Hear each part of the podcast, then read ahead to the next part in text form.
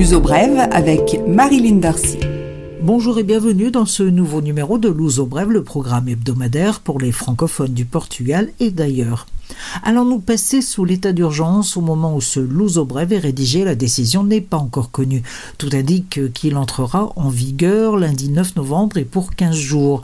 Tout d'abord, les députés doivent examiner et voter sur la question vendredi 6 avant un conseil des ministres extraordinaire samedi 7 novembre qui devra décider des contours et des applications de la mesure. Seul l'état d'urgence se permettra d'instaurer le couvre-feu. La mesure est présentée comme un pis-aller qui permettrait à l'économie de ne pas être totalement paralysée. Le Portugal est assez largement confiné depuis le 4 novembre puisque la mesure concerne 7 habitants sur 10, 7,1 millions de personnes sur les 10,3 millions que compte le pays. Au total, 121 municipalités où les risques de contagion et de propagation de la Covid sont les plus élevés. Toutefois, il s'agit d'un confinement partiel dans son application.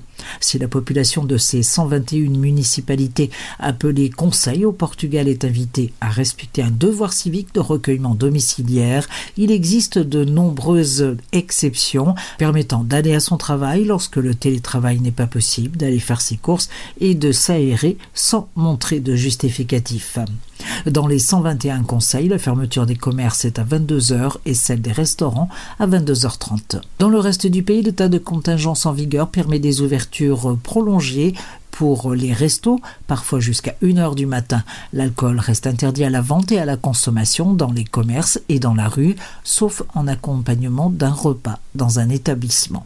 La question de la restauration est économiquement problématique. 43% des entreprises du secteur disent qu'elles devront fermer si elles n'obtiennent pas une aide de l'État. L'association de l'hôtellerie et de la restauration demande un prolongement du chômage partiel jusqu'au 31 décembre 2021 et qui prendrait aussi en compte les gérants ainsi qu'une réduction de la TVA à 6%. Un total de 10 mesures soumises aux autorités compétentes. Deux chiffres de macroéconomie. Bruxelles prévoit un déficit de 7,3% cette année au Portugal et un chômage qui devrait s'établir à 8%. Les zones métropolitaines de Lisbonne et Porto vont recevoir 1,5 million d'euros pour renforcer l'offre de transport public. Les bus des compagnies privées non affectés aux services touristiques seront réquisitionnés contre compensation. Une mesure profitable aux usagers comme aux opérateurs touristiques. L'État lance un programme de soutien à la production nationale. Il est doté de 100 millions d'euros et concerne les micro et petites entreprises, principalement dans le tourisme et l'industrie.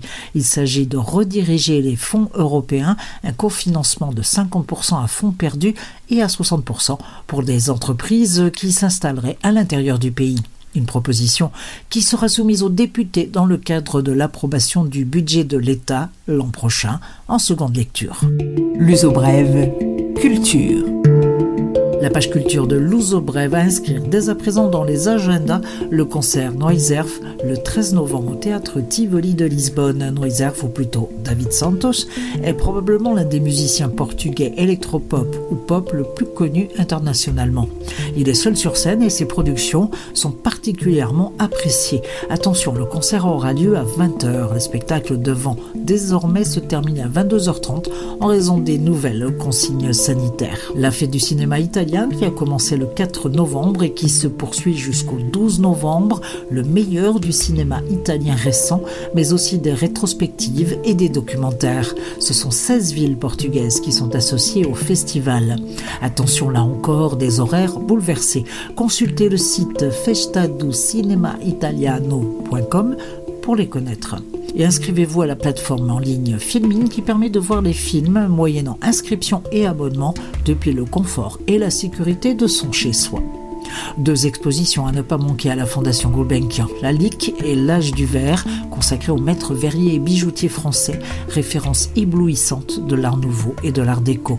Le musée possède plus de 200 objets du verrier dont Calouste Gulbenkian était l'ami. Notre exposition est consacrée à la sculpture, du plâtre au digital et présente les œuvres de 18 artistes de l'école des beaux-arts. Sculturas Infinitas s'intéresse à l'art du moulage qui a évolué jusqu'à nos jours et jusqu'aux recherches en 3D. Les deux expositions sont en place jusqu'en janvier 2021. Sous Brève est maintenant terminé. Sortez, allez voir des spectacles. La culture a besoin de vous et c'est un bon remède contre le blues du confinement. Continuez à suivre les informations sur Brève Info francophone au Portugal qui se trouve sur Facebook et je vous retrouve la semaine prochaine.